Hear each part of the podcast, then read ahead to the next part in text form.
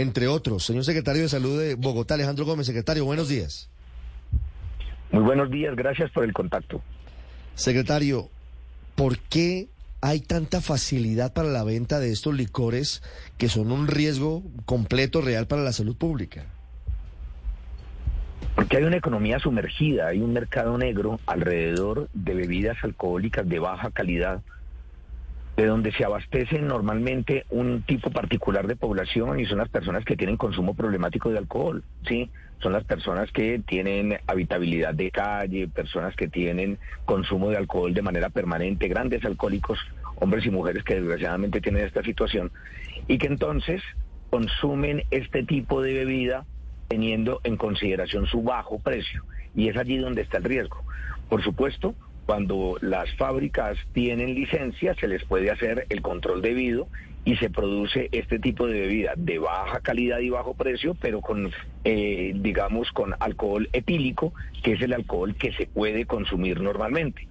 Pero desgraciadamente en algunos casos, o bien por fallas en el proceso de fabricación, pero más frecuente porque de manera inescrupulosa quienes tienen unos alambiques caseros o domésticos hacen la producción de alcohol sin las debidas medidas y este alcohol entonces ya no es el etílico que se puede utilizar en bebidas alcohólicas, sino el metílico. Esta es una diferencia sutil desde el punto de vista bioquímico, pero terrible desde el punto de vista del consumo, que el alcohol eh, metílico se utiliza fundamentalmente en procesos industriales como solvente.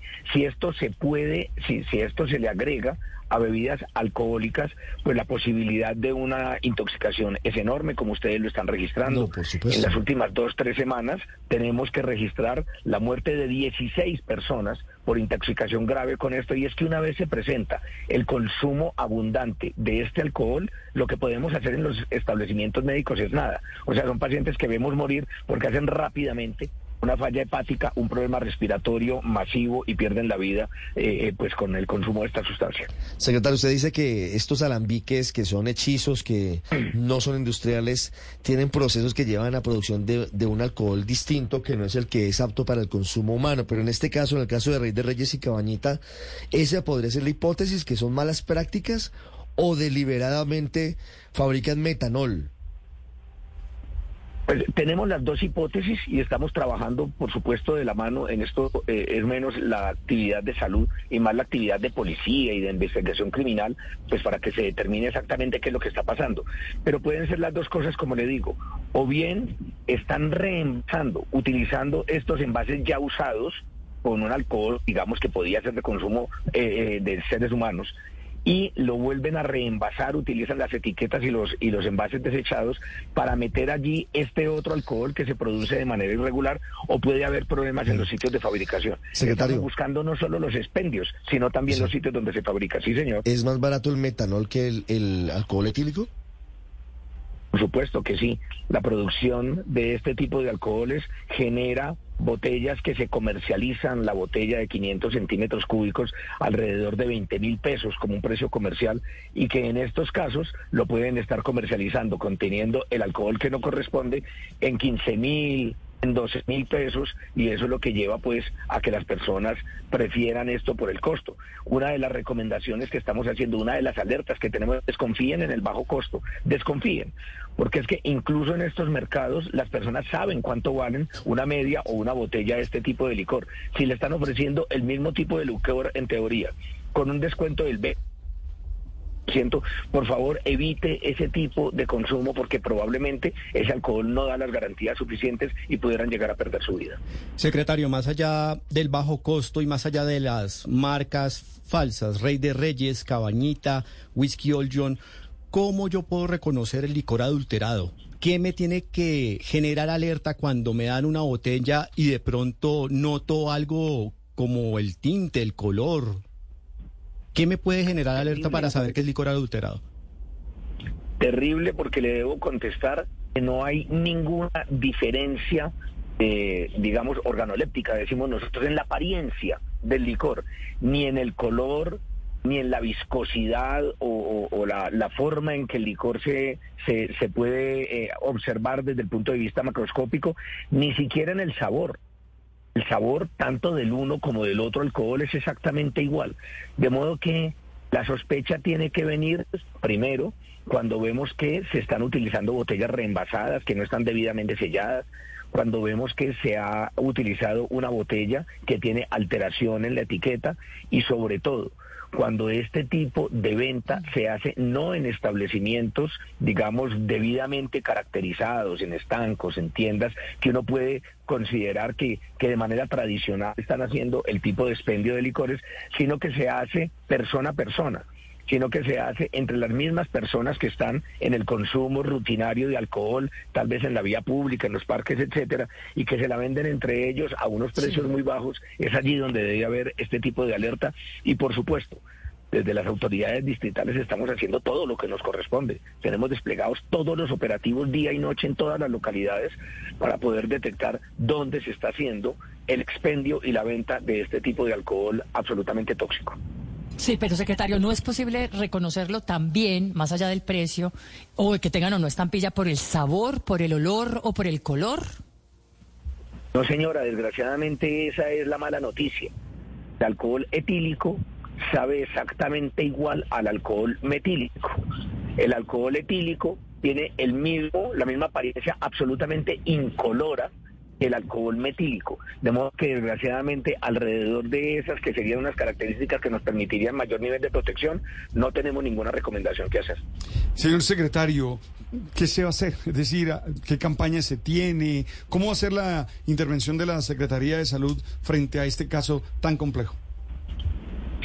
Pues estamos trabajando de manera coordinada las diferentes secretarías. Mire usted, hay una actividad que es propia de autoridad sanitaria, por supuesto nosotros como Secretaría Distrital de Salud estamos haciendo el análisis de todas las decomisaciones que se hacen, los decomisos, perdón, que se hacen de alcohol que tiene sospecha y tenemos en nuestro laboratorio distrital de salud pública la capacidad de analizar si es etílico o es metílico.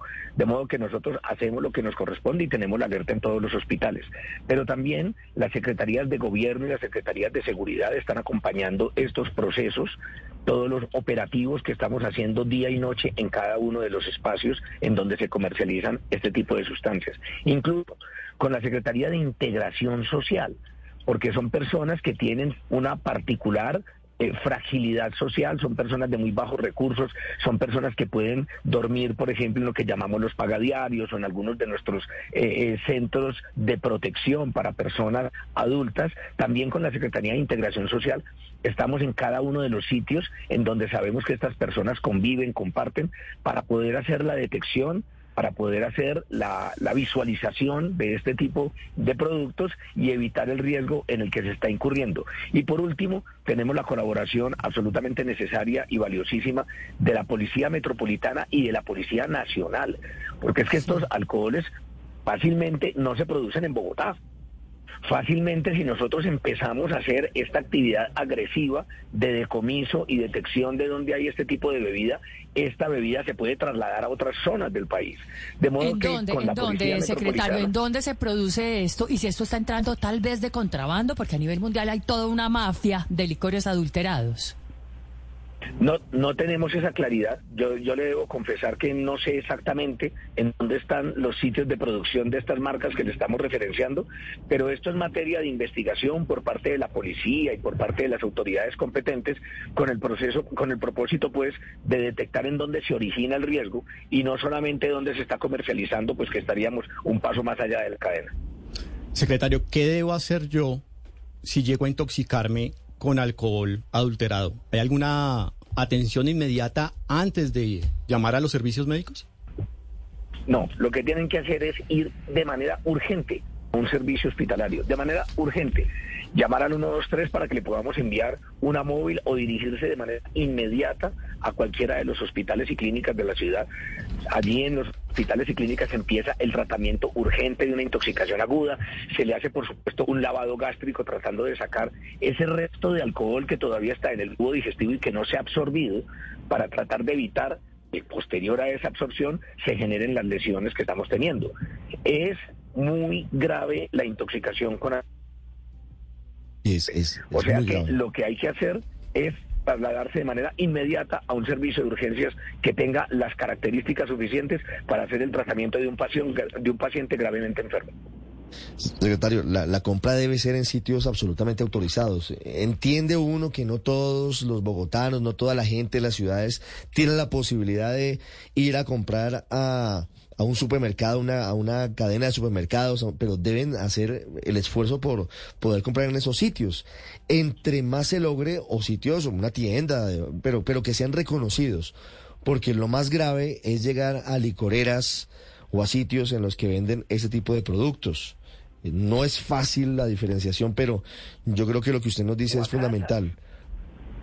Perdóneme que le interrumpa, casas en los barrios, ¿sí?